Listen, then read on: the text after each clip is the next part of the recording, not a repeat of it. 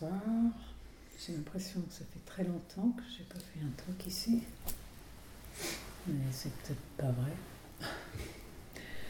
Euh, et on est le. C'est le 8 juin, c'est ça?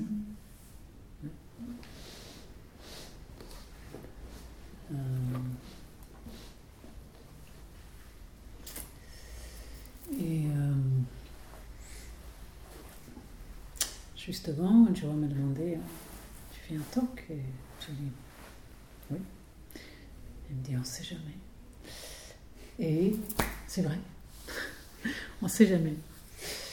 Et jusqu'aux dernières minutes, euh, je ne savais pas. Et je ne sais toujours pas ce que ce que c'est le talk. Par contre, pendant l'assise, j'ai pensé à. Il y avait un, un conte qui revenait régulièrement qui est euh, Better to have nothing at all than to have something good.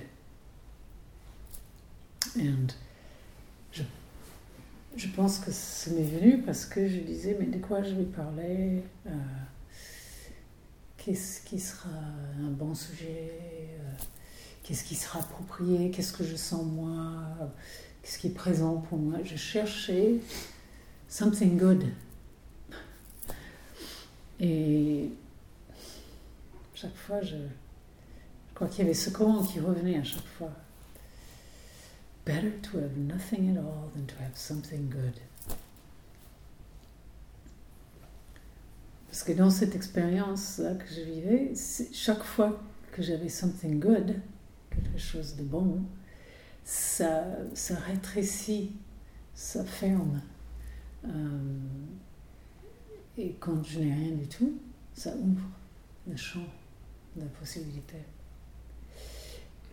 Et c'est comme cette euh, phrase de Suzuki qui est euh, dans l'esprit de l'expert, il y a très peu de possibilités.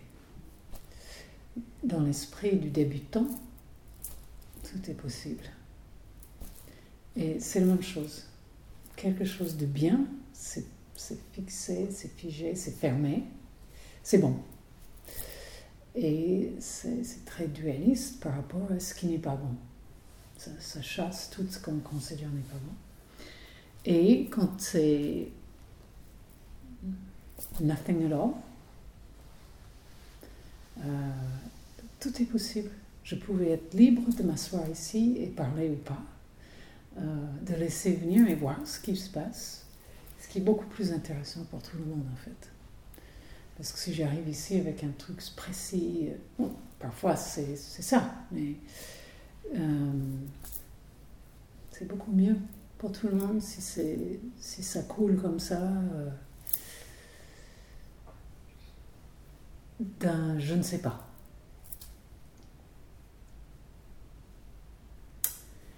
Donc je ne sais toujours pas, Euh, sauf ça. Euh, et je pense que j'ai pensé à ça aussi par rapport à le week-end que j'ai fait à Hambourg, où c'était écriture et méditation. Et moi, je parlais en anglais. Les gens parlaient en anglais aussi. Euh, mais tout ce qui était écrit était en allemand. Sauf une personne, une euh, néerlandaise, une hollandaise, qui a décidé plutôt que d'écrire en néerlandais euh, ou allemand qu'elle maîtrise pas bien, elle a écrit en anglais. Sinon, il y avait 14 personnes, tout en allemand.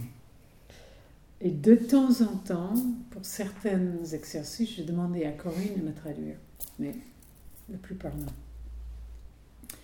Et bah, c'était, c'était fascinant. Euh, d'écouter sans savoir, parce que je ne parle pas du tout allemand. J'ai il y a quelques mots que je comprends et je connaissais, je savais le contexte parce que je savais ce que c'était l'exercice. Mais on ne sait jamais ce que les gens vont écrire. Et C'était fascinant de juste euh, avoir rien du tout, euh, aucune prise sur ce qui a été lu, euh, juste écouter la musique de ce qui a été lu, où j'ai remarqué que je regardais beaucoup les gens pendant qu'ils lisaient. Et mon attention était vraiment sur eux. Parce que comme je ne comprenais pas les mots, il n'y avait rien qui, qui me détournait de mon expérience de la personne qui lisait. Leurs attitudes, leurs expressions, les émotions qui étaient exprimées, les hésitations, euh, le ton de la voix. Euh, et j'ai même pu apprécier les différences de ce que les gens écrivaient et de ce qui... Comme si j'ai pu sentir, pas toujours, mais parfois je pouvais sentir leur sensibilité artistique même, juste en, écoutant, ne comprenant rien. Et c'était aussi un soulagement de ne pas chercher à comprendre, de, ne pas écouter avec un truc, ah oui, je comprends ce qu'il veut dire. Ou ah oui, ça, non, je comprends pas du tout. De quoi il veut parler avec, disons ça. Aucun besoin de comprendre, et donc libre, à juste recevoir. C'était très très intéressant. Et ça rentre aussi, je pense que c'est ça qui me fait penser aussi à ce Coran, Better to have nothing at all than to have something good.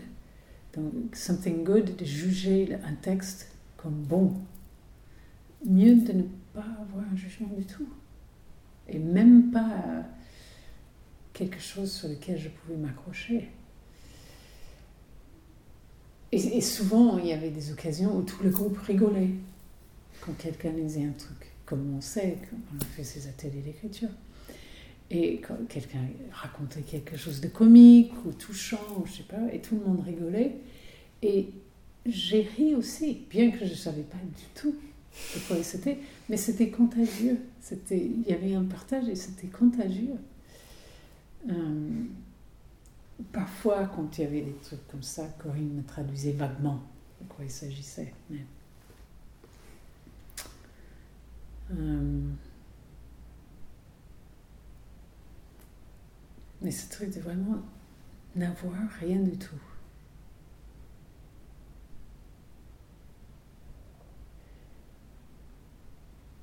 Et ce n'est pas une mentalité de pauvreté. On a eu une expérience avec une histoire de mentalité de pauvreté euh, l'autre jour. Et donc je réfléchis beaucoup à ça aussi. Pas est-ce que j'ai une mentalité de pauvreté, mais comment ça se manifeste une mentalité de pauvreté? Et de quoi on parle quand on dit ça? Quelqu'un Peut-être explique. Oui, ok. Parce que sinon c'est un peu... Je vais expliquer brièvement. Je ne veux pas trop rentrer dans tous les trucs, mais dans un meeting avec notre Gempo, qui est notre teacher, mon teacher, euh,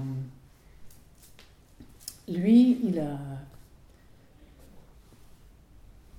mis comme fait que on avait tous, toutes les zen en Occident et au Japon, et nous tous qui étaient dans la pièce, donc il y avait il y avait Roshi, puis il y avait des successeurs de Roshi, et puis il y avait Joa, et des gens comme Joa dans le Sangha Dana.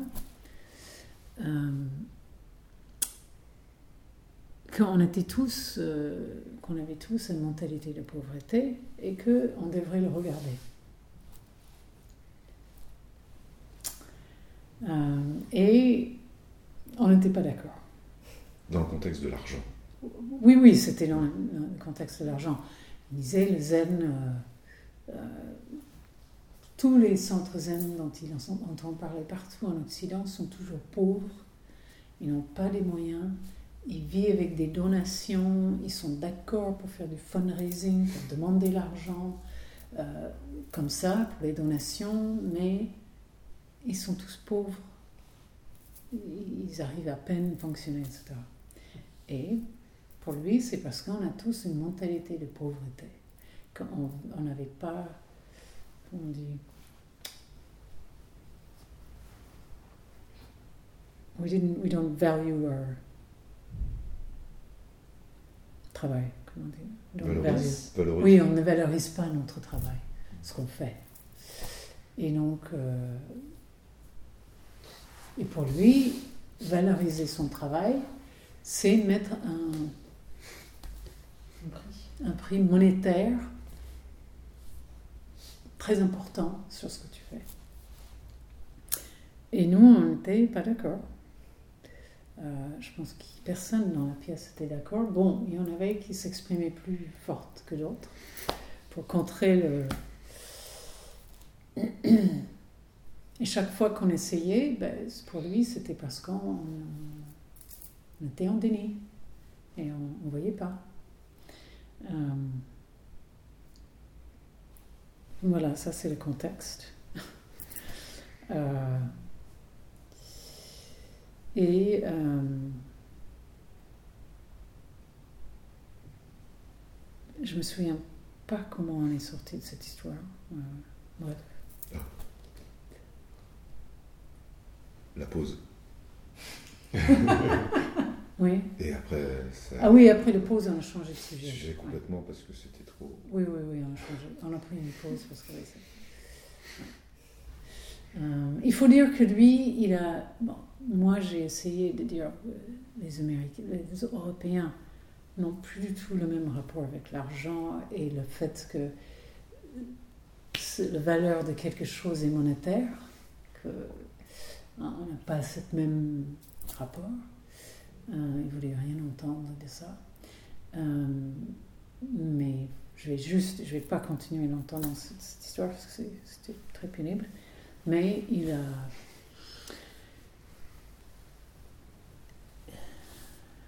Il se sentait jugé par les Européens parce que à une époque, il ne le fait plus. À une époque, il faisait ce qu'il appelait des, des retraites 5-5-50, donc 5-5-50. Pendant cinq jours, il y avait cinq personnes et chaque, chacun de ces cinq personnes devait payer 50 000 dollars. Donc, pour cinq jours, il touchait 250 000 dollars. Et, businessman. et il disait, 50 000 dollars. tu as bien entendu. 10 000 dollars par jour, quoi. C'est ça, tu as bien entendu. Et il avait des gens qui le faisaient. Il avait des gens qui le faisaient, qui ont payé. Et c'était donc c'était petit groupe, cinq personnes. Et c'était 24 heures sur 24. Enfin, bon, il- les gens dormaient, ils mangeaient, etc. Mais Quand on a servi du caviar. je sais pas. Souvent, c'était à Hawaï, dans un- une maison qu'il avait là-bas. Mais, euh, donc, il disait qu'il se sentait jugé par les gens qui désapprouvaient ça, et que le fait de juger ça prouvait que les gens avaient une mentalité de pauvreté. Et juste par curiosité, l'argent, c'est va aller à la, au centre ou Enfin, ça allait à payer pour. euh, une partie allait au centre pour faire fonctionner, etc. Pour payer pour la maison à Hawaï où il faisait ça. Euh, mais aussi pour lui, euh, je pense qu'il. Je ne sais pas ce qu'il a fait avec cet argent. Ça ne me regarde pas. hein, Je ne sais pas. Et. euh, Et donc, il disait qu'il se sentait jugé et tout le monde s'est regardé un peu parce qu'on se dit, mais qui le juge Je ne savais pas de qui il faisait référence, etc. Et donc, tout de suite, il a dit, mais toi, tu m'as accusé. Il a sauté sur quelqu'un.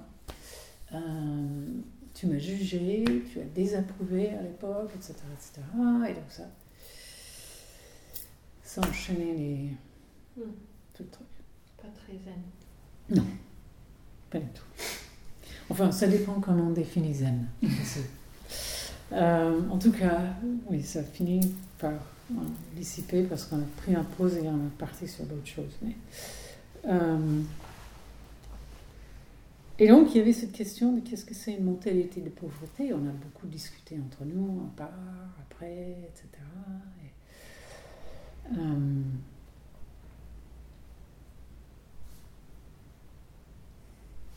que, ah oui, il y avait Michel Otéten qui avait fait un bon mise au point en disant que on pouvait être très très riche, avoir beaucoup d'argent et avoir une mentalité de pauvreté.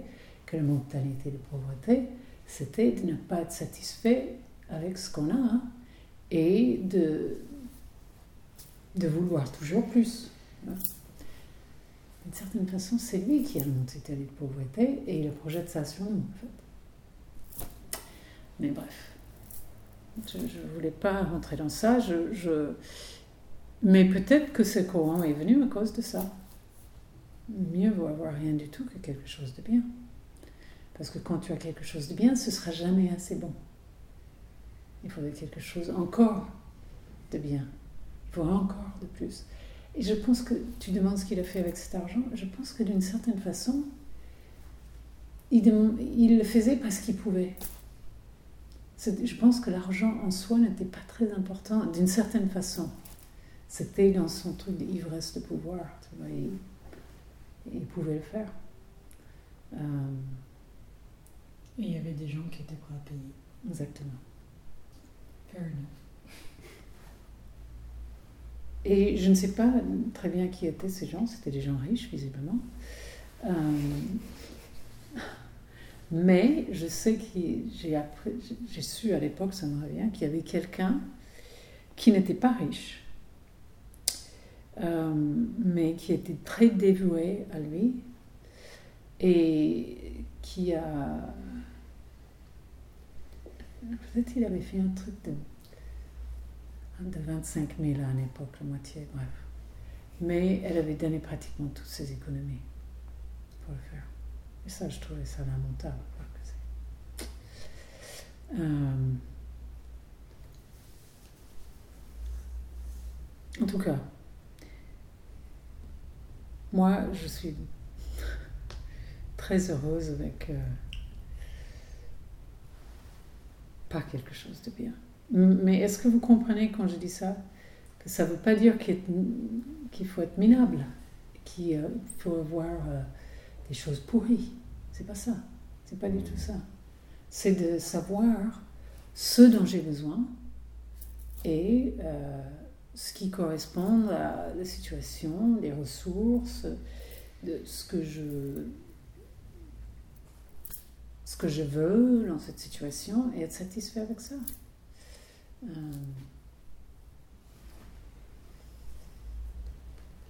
ça me rappelle un peu euh, ce qu'on disait à l'école d'interprète.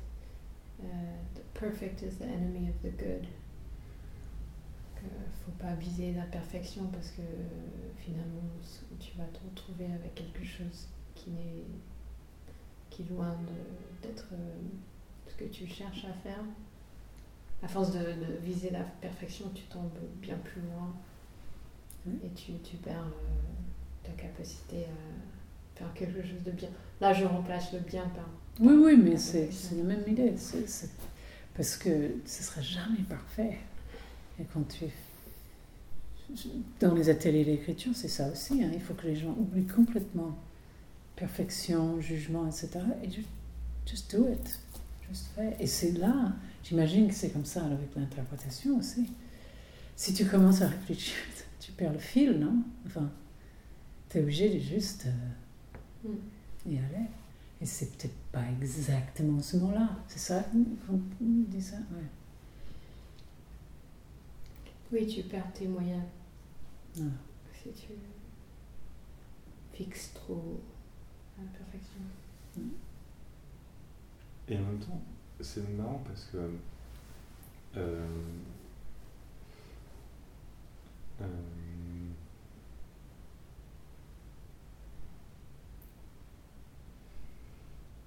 moi j'ai l'impression de, beaucoup euh, fonctionner au travail ou, dans d'autres trucs, de chercher un peu tout le temps la perfection. Et, souvent je me dis, mais je passe un temps fou à je passe un temps fou à, perfectionner ce que je fais et j'avance pas assez vite. Et je sens qu'il y a un truc, euh, un truc qui, euh, euh, qui, qui peut-être fonctionne pas complètement quelque part. Et J'arrive pas vraiment à, me sortir de ça. Mais euh, d'un autre côté, euh, aujourd'hui, je travaillais sur un texte euh, euh, avec un, un, étudiant, euh, enfin un, doctorant, et euh, sur lequel on travaillait ensemble. Et euh, enfin, j'ai fait, j'ai fait ça les deux jours, les deux jours euh, passés.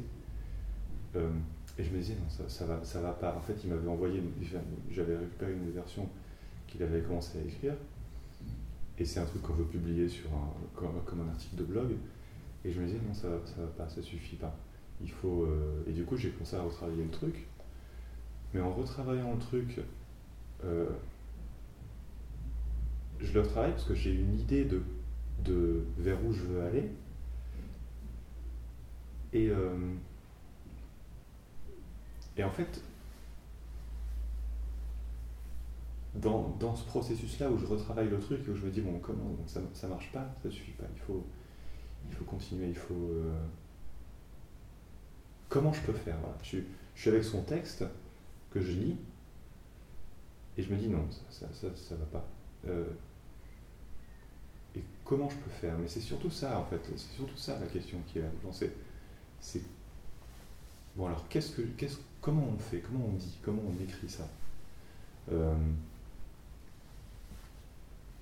Et dans cette question, j'ai l'impression qu'il y a une ouverture en même temps, tu vois, dans, dans- ce questionnement-là. Il y a, euh, c'est comme si euh, il y a- je suis toujours dans le questionnement de comment est-ce que je peux faire ça pour que ça sonne vraiment juste, quoi, qu'il n'y ait pas de, euh, il n'y ait pas de gap dans, dans, dans le texte. C'est un, que ce soit un texte vraiment qui fonctionne bien.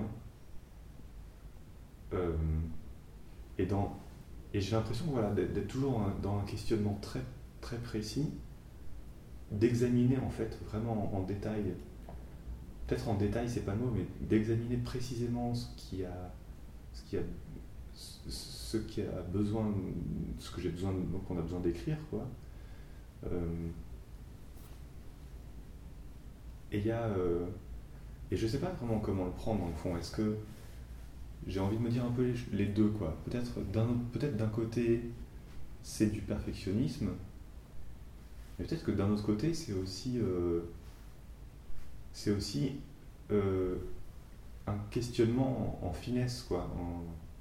Il y a aussi quelque chose de, je trouve de il y a aussi, c'est aussi cultiver une ouverture, ce, ce- cette finesse de, tu vois, de l'examiner, d'examiner en, détail, quoi.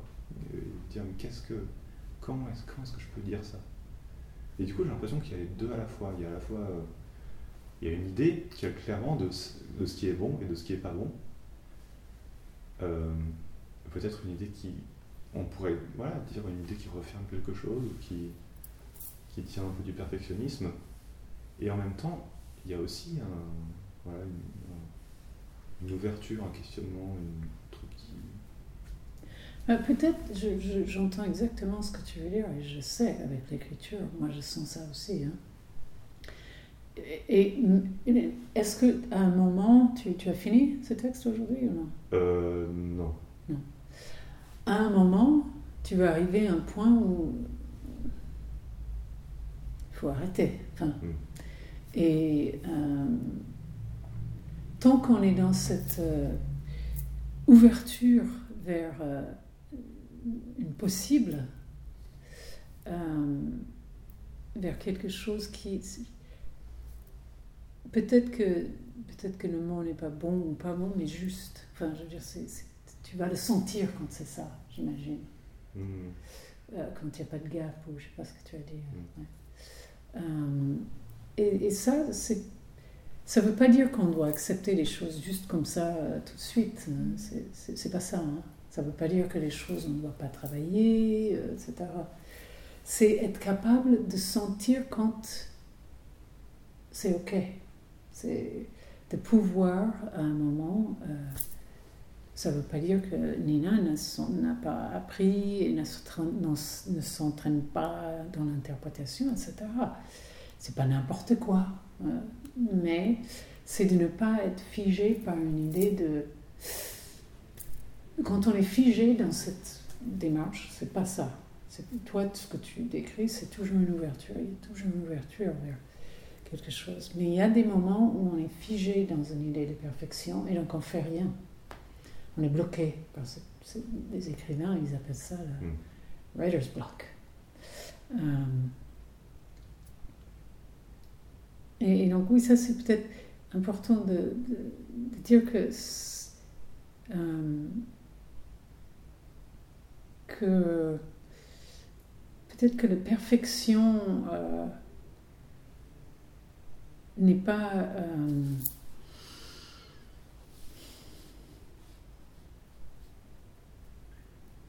bah, que tout est un work on progress, work in progress. Comment on dit ça en français ça, work in progress? Euh, Tout le monde comprend plus ou moins. hein. Travailler en cours. euh, mm. C'est c'est un work in progress, donc c'est c'est jamais bon. Tu vas finir ce texte, mais c'est pas vraiment fini. Mm. Enfin, euh, parce que rien n'est jamais fini. Et donc, c'est d'être content avec l'état non fini du texte à un moment, parce Mm. qu'il faut euh, et de, de faire confiance à ce que tu sens par rapport à ça. Est-ce que c'est juste ou non? Ce qui est- c'est pas tellement une question de parfait, mais c'est est-ce que c'est juste? Mm.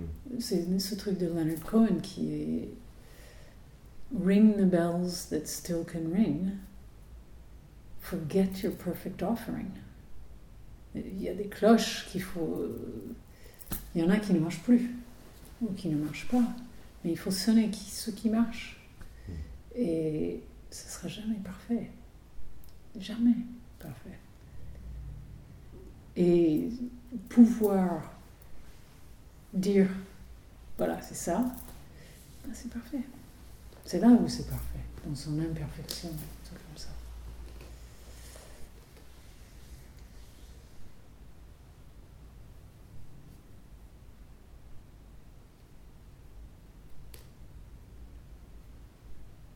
Je ne fais pas beaucoup d'écriture, je, je traduis, mais bon, c'est pas exactement écrire ses propres idées, exprimer ses propres idées. Mais dans le dessin, je me retrouve un peu dans ce que tu disais. J'ai l'impression que si, je dessine quelque chose et que ça commence bien, mais que je cherche trop retravailler ou je, je cherche trop à faire en sorte que ça ressemble à une idée que j'ai en tête exactement comme cette idée-là, que je, je peux aller trop loin. Et là, je le sens très clairement quand je, je vais trop loin. J'ai tué quelque chose d'essentiel, quelque chose de vivant Mm. dans le dessin, à force de, de vouloir euh, arrondir euh, tous les angles. Et, alors que. Et, et je vois que. Ah oui, c'était à ce moment-là qu'il fallait arrêter. Mm. En fait, mais maintenant c'est trop tard. Voilà, t'as mis le Bon, trait c'est des pas bien grave, Ouais, je c'est pour moi, mais c'est pas. Ah ouais. Mais je, je vois ce processus très clairement, clairement dans le dessin. Tu arrives à un certain point et tu te dis Et si je rajoutais et si... Ah oui, je pourrais faire ça aussi. Je... Et puis après, ça bascule et tu te dis Non, non, j'aurais dû m'arrêter parce que c'est devenu trop rigide, trop surfait, trop. Mm. On voit, on ne voit plus que, que le travail, on ne voit plus la Mm. partie vivante. Mm. Je ne sais pas si ça te parle. Mais c'est, c'est un équilibre très difficile à trouver. Et qui, mais on peut cultiver cette ressenti, de, de se sentir, c'est ce qu'on fait d'ailleurs ici, c'est d'être de plus en plus en contact et comme ça on va savoir. Ça c'est bon. Ou là ce soir par exemple, je disais mais j'ai senti que c'était bon de ne pas avoir quelque chose de bon à dire, que c'était ça, que c'était. je- je suis à l'écoute de ce qui se passe et j'ai senti que c'était ça. Euh, comme avec les textes, tu vas savoir à un moment, dans les contraintes, parce que j'imagine qu'il y a un moment où il faut. Il y a un bouclage, ou je sais pas. Ce qui... Mm. Hum. Et c'est de ça un peu que tu parlais l'autre semaine au mariage de ton ami, où tu attendais pour savoir si tu allais parler ou pas.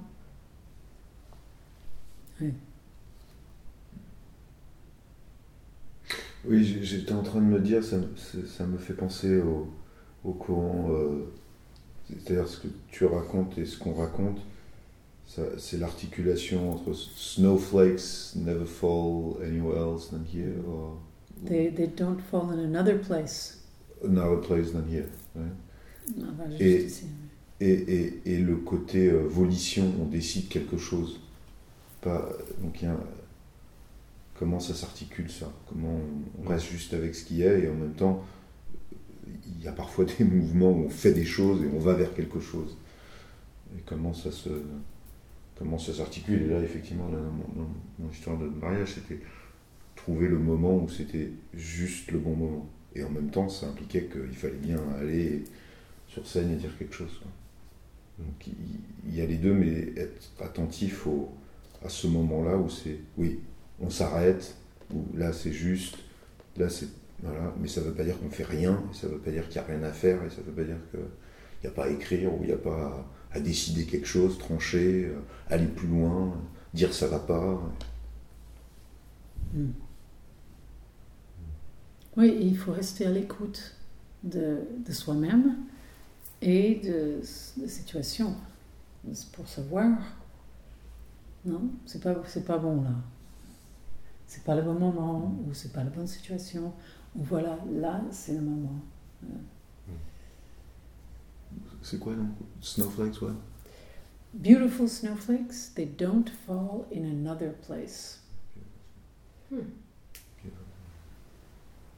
Chaque chose est parfaitement à sa place.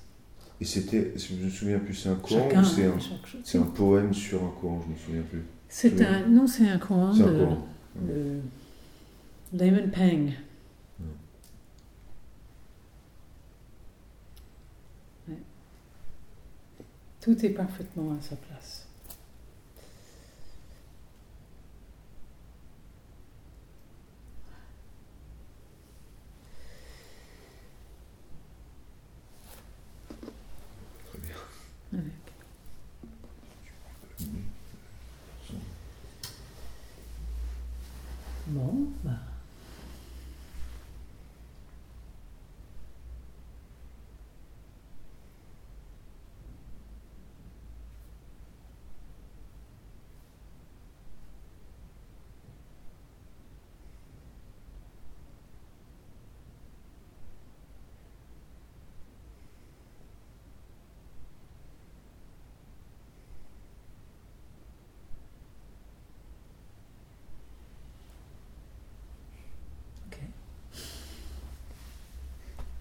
You not.